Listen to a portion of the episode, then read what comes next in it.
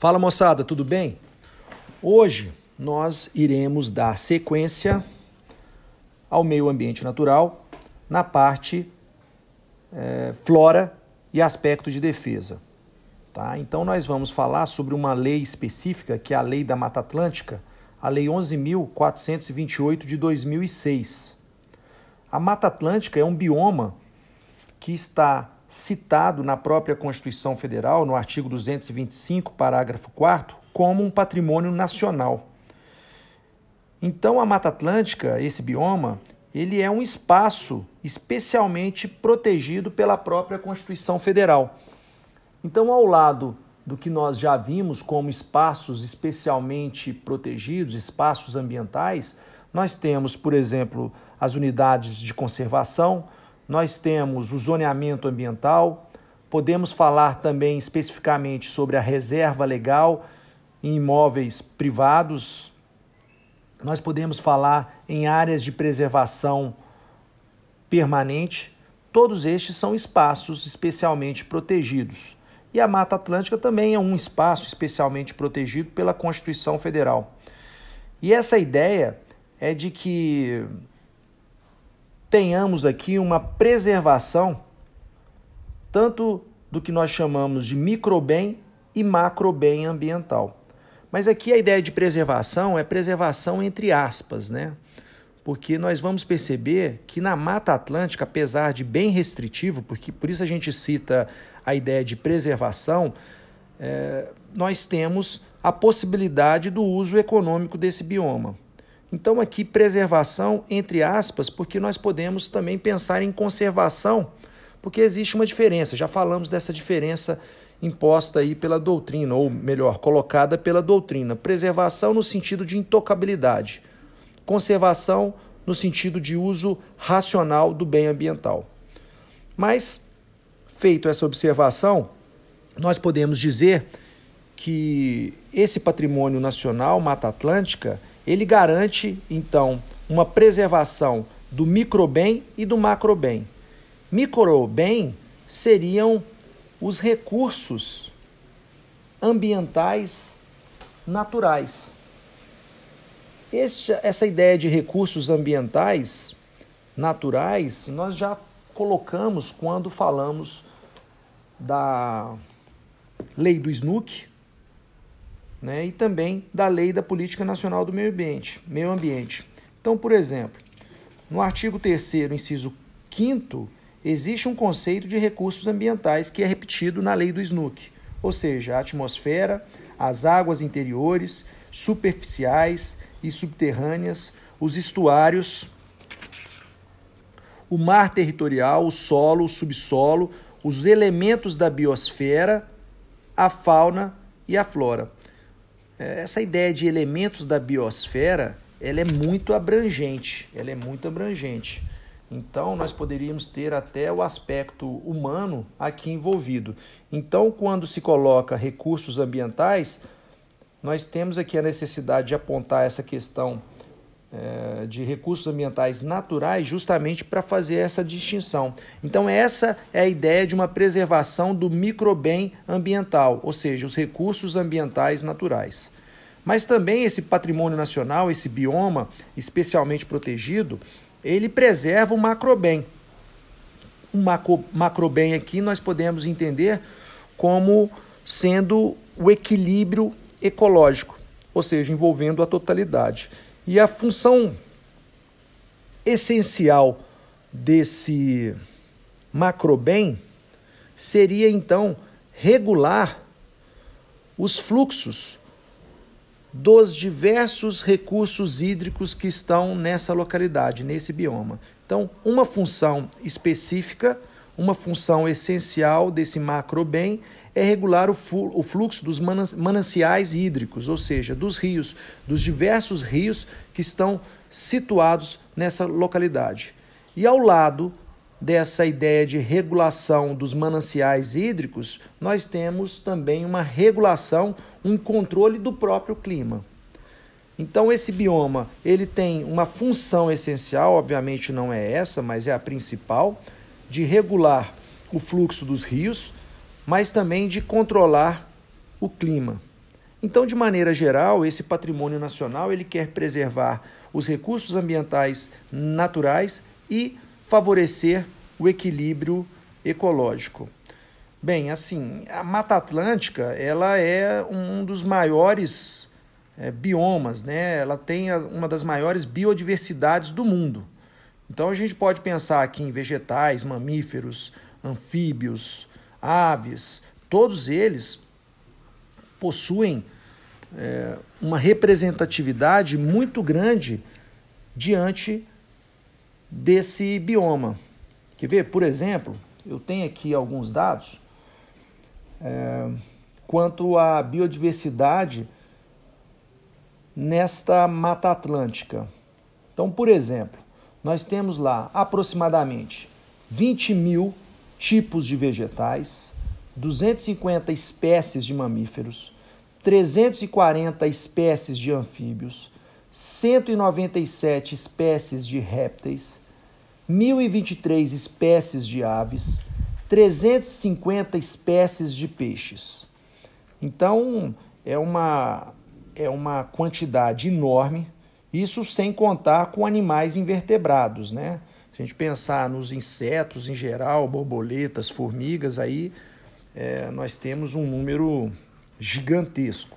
Mas, como característica desse bioma, é que ele é um dos mais importantes do mundo em razão da sua biodiversidade. Agora, infelizmente, é um bioma, aqui mencionando um aspecto atual, é um bioma que ele tem risco de extinção. Antes, o território, né, a parte representativa da mata da Mata Atlântica era de aproximadamente 12%, 12% do território nacional. É, isso correspondia a 1 milhão 290 mil quilômetros quadrados. Isso pensando em mata fechada. Hoje, nós temos aproximadamente 7% do território nacional, mas não de uma maneira concisa, mas de maneira fragmentada. Então eu tenho fragmentos.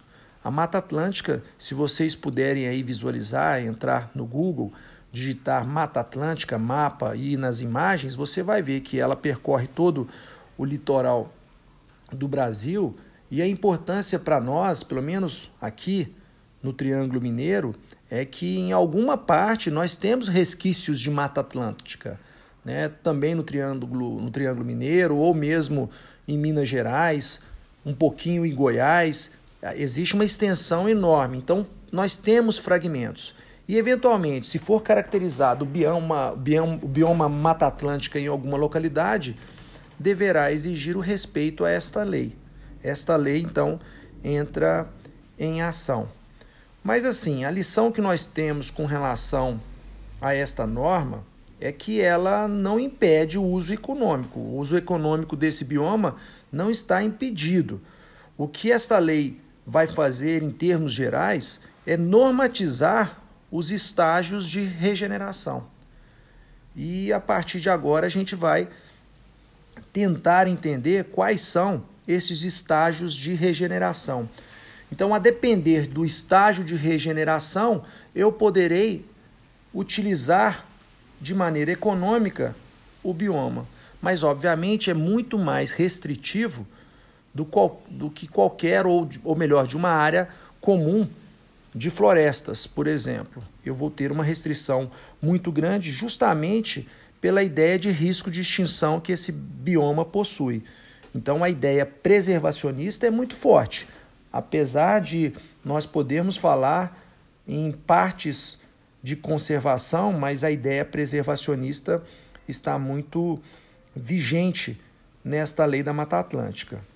Então, feito essa feito essa abordagem geral, a gente pode falar agora de um regime de corte e supressão desta mata que está disposto na lei. Na lei da Mata Atlântica, repetindo, lei 11.428. Nós temos, especialmente caracterizado nessa lei, dois tipos de vegetação. uma vegetação denominada primária e uma vegetação denominada secundária.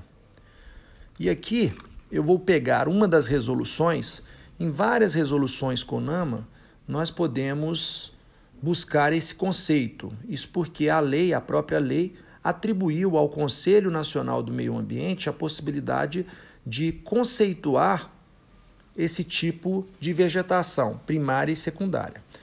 Então, nós podemos afirmar, e aqui eu vou, vou ler, nós podemos afirmar que a vegetação primária é, seria a vegetação de máxima expressão local, com grande diversidade biológica, sendo os efeitos das ações antrópicas mínimos, a ponto de não afetar significativamente suas características originais de estrutura e de espécies. Então, a vegetação primária é aquela vegetação original de determinada localidade. A lei admite uma intervenção antrópica mínima. Quando eu falo intervenção, ação antrópica, eu estou falando da ação humana. Então, existe a possibilidade nessas localidades da presença humana, mas a intervenção do ser humano neste bioma é pequena, não é significativa para descaracterizar a ideia de uma vegetação primária, de uma vegetação primeira, uma, vegetação original.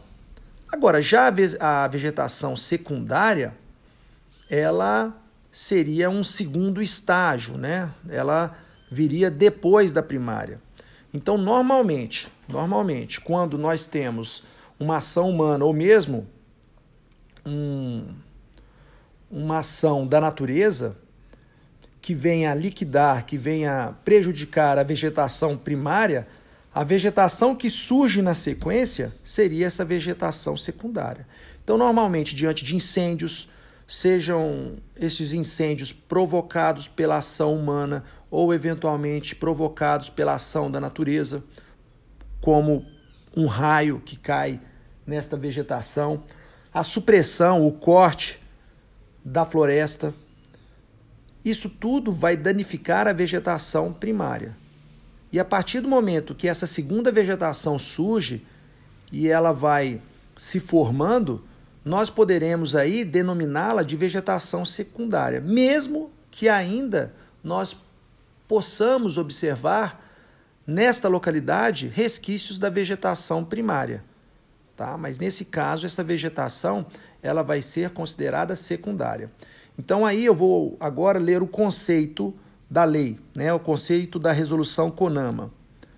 Vegetação secundária, aquela resultante dos processos naturais de sucessão após supressão total ou parcial da vegetação primária por ações antrópicas, aqui entenda-se homem, ou causas naturais, podendo ocorrer árvores remanescentes da vegetação primária. Então aqui nós temos uma distinção entre vegetação. É, aqui é o meio ambiente. É, o que eu diria? O meio ambiente doméstico se manifestando. Essa aqui é a minha amiga é, Maia tentando espantar os bandidos. Mas continuemos.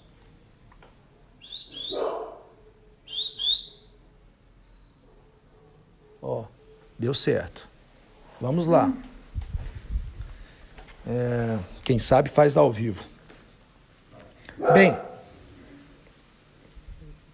bem, então, continuando, e eu estava falando de vegetação é, dos regimes de corte e supressão, vegetação primária e vegetação secundária. Um momentinho. Maia, vem, ó. Vem, ó. Aí, ó, fica aí, senta aí, tá? Fica quietinho aí.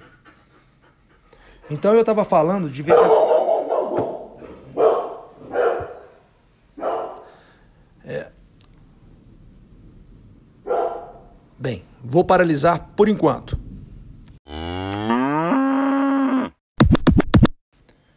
Bem, voltamos à programação normal depois do devido ajuste em relação à fauna a fauna doméstica. Bem, nós estávamos falando do regime de corte e supressão. E a gente falou de uma vegetação primária e de uma vegetação secundária. Então a lei vai dividir nesses dois tipos de vegetação para determinar como será o corte e a supressão em uma vegetação e como será em relação a outra vegetação, ou seja, a primária e a secundária. Então vamos lá. Pensando na vegetação primária. Com relação à vegetação primária, eh, o corte e a supressão dessa vegetação ela se dará apenas em caráter excepcional. Você não poderá fazer isso em qualquer circunstância, mas em situações específicas que a própria lei determina. Então, o corte e a supressão poderá ocorrer quando é, houver a necessidade de uma pesquisa científica, quando estivermos diante de uma utilidade pública, ou seja, a necessidade de construção de obra, projeto ou atividade. E lembrando, se eu tenho que construir uma obra, um projeto, uma atividade em uma determinada localidade e ela for potencialmente poluidora de significativa degradação, obviamente vai surgir a figura do EIA-RIMA, né, do estudo de impacto ambiental e o seu respectivo relatório de impacto ambiental. Agora, lembrando, quando nós falamos, já falamos sobre isso, quando nós tocamos no assunto meio ambiente, na legislação ambiental, normalmente, normalmente, nós temos um conjunto de conceitos que a própria lei apresenta para melhorar o entendimento dessa própria legislação. E aqui não é diferente. Quando o artigo 20 ele fala da vegetação primária e fala do regime de corte e supressão, em que momento pode haver o corte e a supressão, e ele afirma ser em caráter excepcional, nas situações de utilidade pública, a própria lei vai afirmar o que é utilidade pública. Então, se nós pegarmos nesta lei, no artigo 3 e eu já afirmei isso, normalmente nós temos aí esses conceitos, estas definições técnicas no artigo 2 ou 3 das leis ambientais. Mas no artigo 3 inciso 7 da Lei 11.428 de 2006, a Lei da Mata Atlântica, nós teremos um conceito de utilidade pública para a fim de entendermos o que está disposto nesse artigo 20, que fala que em caráter excepcional pode haver o corte e supressão desta vegetação.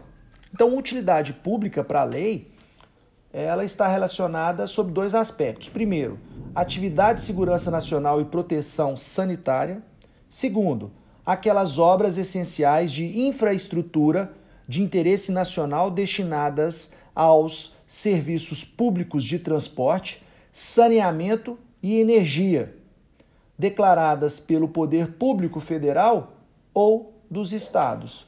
Então, essa ideia de utilidade pública é que está atrelada ao caráter excepcional do corte e supressão da vegetação primária neste, nesta lei da Mata Atlântica. É, então, junto com a utilidade pública, nós temos a possibilidade de pesquisa científica, e aqui nós poderemos ter também o corte e supressão, mas também poderemos ter o corte e supressão em caráter excepcional diante da prática preservacionista. Né? Preservacionista. Então, o que me ocorre aqui como exemplo seria a construção de aceiros Aceiros são estruturas ou são espaços que são destinados a evitar incêndios florestais. Então é como se fossem verdadeiras estradas vicinais. Então, ao entorno da vegetação se constrói uma faixa que não tem nenhuma vegetação, justamente para o fogo não ultrapassar, não pegar nesta faixa, como se fosse uma proteção, como se fosse um anel de proteção em relação à, à vegetação que se pretende proteger. Para se fazer esse acero, para se fazer essa faixa, eu posso eventualmente ter a necessidade de suprimir, cortar a vegetação. E aí nós teríamos uma prática preservacionista vinculado a vegetações primárias. Então percebam, o corte e a supressão nos casos das vegetações primárias, ela tem um caráter diferenciado, ocorre em situações especialíssimas. Ao lado das vegetações primárias, eu tenho as vegetações secundárias, a vegetação secundária. E aí, com relação à vegetação secundária, eu posso ter uma divisão aqui, eu posso entendê-la de duas formas. E estas formas estarão atreladas ao estágio de regeneração em que essa vegetação se encontra. Então eu poderei ter uma vegetação secundária em estágio médio, em estágio de, de regeneração médio, ou uma vegetação secundária em estágio de regeneração avançado. E aqui, a diferença entre o médio e o avançado é que a exploração é menos rigorosa no estágio médio e ela é mais rigorosa no estágio avançado. Então, a vegetação, e aqui é, fazendo uma parada uma arrumação. A vegetação secundária média, eu poderei ter exploração, mas essa exploração ela é menos rigorosa, então ela permite uma maior exploração. Na vegetação secundária, é, no estágio de regeneração avançado, a exploração ela, é, é, ela pode ocorrer, mas o, haverá um maior rigor em relação a essa exploração. A grosso modo, quando eu falo em regeneração avançada, eu vou ter uma exploração pequena. Eu não poderei ter uma exploração é, de tal forma como a média ou em qualquer outra circunstância. A regeneração avançada, a vegetação secundária no estágio de regeneração avançada, se aproxima muito à vegetação primária. Tá? Então eu não poderei ter uma exploração, um corte, manejo nessas áreas de maneira menos rigorosa. Isso porque se eu tenho uma vegetação secundária que surge depois de uma vegetação primária que foi detonada, foi liquidada, a partir do momento que essa vegetação ela cresce, está num estado quase de equilíbrio, vamos dizer assim, é muito mais prejudicial ao meio ambiente se eu interferir nesse nesse estágio avançado. Agora, quando ela está, essa vegetação secundária, num estágio de regeneração médio, se houver uma interferência, um corte, uma supressão, será é, não será tão pior quanto no estágio avançado, porque ainda não se atingiu ou está muito longe de se atingir um equilíbrio. Tá? Então, se nós pensarmos na vegetação secundária de estágio avançado, nós vamos perceber que o tratamento com relação à supressão e com relação ao corte vai ser igual àquele dado à vegetação primária. Significa dizer que nós teremos aqui a possibilidade de corte e supressão apenas em caráter excepcional. E aqui também se aplica as mesmas características, né? O caráter excepcional está vinculado à utilidade pública, a necessidade de utilidade pública, a necessidade de pesquisa científica e a necessidade de prática preservacionista. Então, esses três elementos também estão aqui presentes na vegetação secundária de estágio avançado. Agora, existe uma exceção diante da vegetação secundária avançado que está relacionada ao artigo 30, inciso 1 da lei ou seja, permite-se a supressão para construção de loteamento ou edificação né, em regiões metropolitanas ou áreas urbanas. Essa possibilidade não existe em relação à vegetação primária, mas em relação à vegetação secundária já é possível.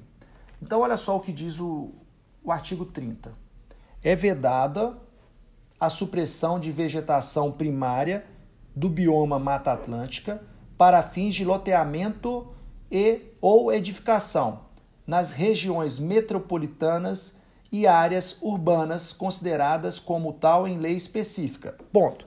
Está dizendo essa primeira parte do dispositivo que essa supressão não pode ocorrer é, diante da vegetação primária, diante de loteamento ou edificação, nas regiões metropolitanas e áreas urbanas. E aí nós temos a segunda parte.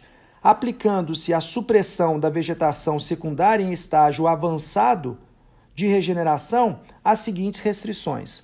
Então, o que o dispositivo quer dizer que é possível é, a supressão para loteamento, para fins de loteamento e edificação em regiões metropolitanas e urbanas, com determinadas restrições, mas isso não é possível diante da vegetação primária, mas a vegetação secundária, estágio avançado, é possível. É uma exceção desse tratamento que nós temos igual à vegetação primária, onde se permite a supressão e o corte diante de caráter ou diante de situações excepcionais.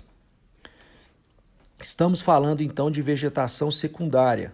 Falamos de vegetação secundária de estágio avançado. E nós vamos falar agora de vegetação secundária de estágio médio. Então, diferente, já falamos, diferente do estágio avançado, em que pode haver a exploração, mas no avançado é mais rigoroso a proteção, aqui na vegetação secundária de estágio médio, a exploração pode ocorrer e a proteção é menos rigorosa. Então, existirá, é possível os órgãos competentes autorizarem o corte, a supressão e também o manejo né, de espécies arbóreas nesta, nesta circunstância, nesse, nesse tipo de vegetação, vegetação secundária de estágio médio. É o que diz o artigo 28. Mas nesse caso, as espécies arbóreas que serão cortadas, elas deverão ser maiores do que 60% das demais espécies arbóreas naquele local. Então existe um cálculo. Então, se a espécie arbórea que for cortada, que se pretende suprimir, ela for em números maior do que 60% das espécies, das demais espécies arbóreas, é possível nós termos aí a autorização do corte, da supressão e do manejo. Então, de algum modo, é, essa proteção é menos rigorosa, porque nós não temos aquele tratamento igual da vegetação primária, onde se permite apenas o corte e supressão em caráter excepcional, vinculado à utilidade pública, à pesquisa científica e às práticas preservacionistas. Aqui nós temos uma situação geral que permite o corte e nesta nesse tipo de vegetação secundária de estágio de regeneração. Bem, então finalizando essa parte aqui, nós temos o seguinte, que no regime de corte e supressão, nós poderemos ter esse corte e supressão em vegetação primária e em vegetação secundária. Terá um tratamento diferenciado quando essa vegetação secundária estiver no estágio avançado de regeneração ou quando essa vegetação secundária estiver no estágio médio de regeneração. Agora, nessa lei, existe um artigo, o artigo 17, que é importante nós falarmos um pouco dele, que ele nos apresenta uma condição para esse corte, né? para esse corte e para essa supressão nesse, nessas vegetações. Tá? Ele vai dizer que o corte ou a supressão é permitido desde que haja a substituição, né, uma espécie de troca, por uma área equivalente à extensão dessa área desmatada. Tá? E essa área equivalente, segundo a lei, significa que essa área deve ter a mesma característica ecológica, ela tem que estar na mesma bacia hidrográfica ou microbacia, se possível, na mesma microbacia. E se nós estivermos falando das exceções lá do caso do artigo 30 que nós mencionamos acima, ou mesmo do artigo 31, é, essa área equivalente deve estar ou no mesmo município ou no mesmo, na mesma região metropolitana. Então, mesma característica ecológica, mesma bacia hidrográfica ou microbacia. E aqui é importante nós entendermos essa ideia de essa ideia de bacia, né? Essa ideia de bacia e também de microbacia. Se nós formos entender o que significa isso, nós temos que entender a ideia de elementos, né? Elementos da bacia hidrográfica. Então, uma bacia hidrográfica, ela tem lá a sua nascente, ela tem tem os seus afluentes, ela tem o leito principal do rio, é, existe o lençol freático, que é aquela água depositada naturalmente no subsolo. Né? Então, todos esses elementos, eles é, são um conjunto de que nós chamamos de bacia hidrográfica. E, por fim, a foz, né? a foz aonde vai desaguar esse rio. Isso seria a bacia hidrográfica. Eventualmente, a microbacia hidrográfica seria um braço, por exemplo, um afluente, uma região específica dessa bacia. Então, o que a lei está dizendo é que há uma condição, existe uma condição desse desse existe uma condição para essa área equivalente que deve ser respeitada, que está atrelada às características ecológicas e que essa área esteja na mesma bacia hidrográfica da área que vai ser cortada, ou especialmente diante da mesma microbacia. E aqui nós temos uma crítica com relação a essa ideia de área equivalente, ou seja, dessa substituição. Isso porque é, perdeu a oportunidade aqui o legislador de acabar com eventual passivo ambiental existente, existente na área. Porque se eu pego é, se, se é uma condição para o corte e supressão de uma vegetação secundária, por exemplo, de vegetação é, em estágio de regeneração médio, por exemplo, e a condição é eu trocar por uma área equivalente, de mesma característica ecológica, significa dizer que essa substituição ela não recai sobre uma área degradada, mas uma área equivalente. E aí nós temos a permanência do passivo ambiental naquela localidade. Ao invés do legislador determinar que a substituição seja em razão de uma área degradada para tentar a melhoria daquela área, ela substitui uma por outra, tá? Então, é possível, então a, a técnica da compensação ambiental da compensação ambiental é uma condição para o corte e a supressão destas vegetações em, no bioma Mata Atlântica. Agora nós temos também, aqui só vou citar, que é possível nós termos atividades minerárias nestas localidades de Mata Atlântica, nesse bioma. Mas aqui apenas poderá ser realizada atividade minerária em áreas de vegetação secundária.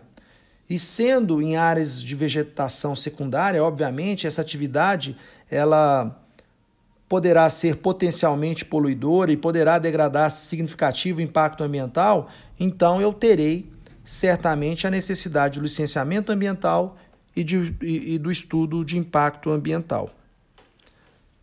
Certo, moçada? Então, em termos gerais, esta aqui é a lei da Mata Atlântica, a Lei 11.428 de 2006, e é importante que vocês deem uma lida geral nessa, nesse instrumento, não é um instrumento grande, para que vocês também consigam entender o todo referente a essa legislação. Falou? Forte abraço a todos. Até mais. Yay!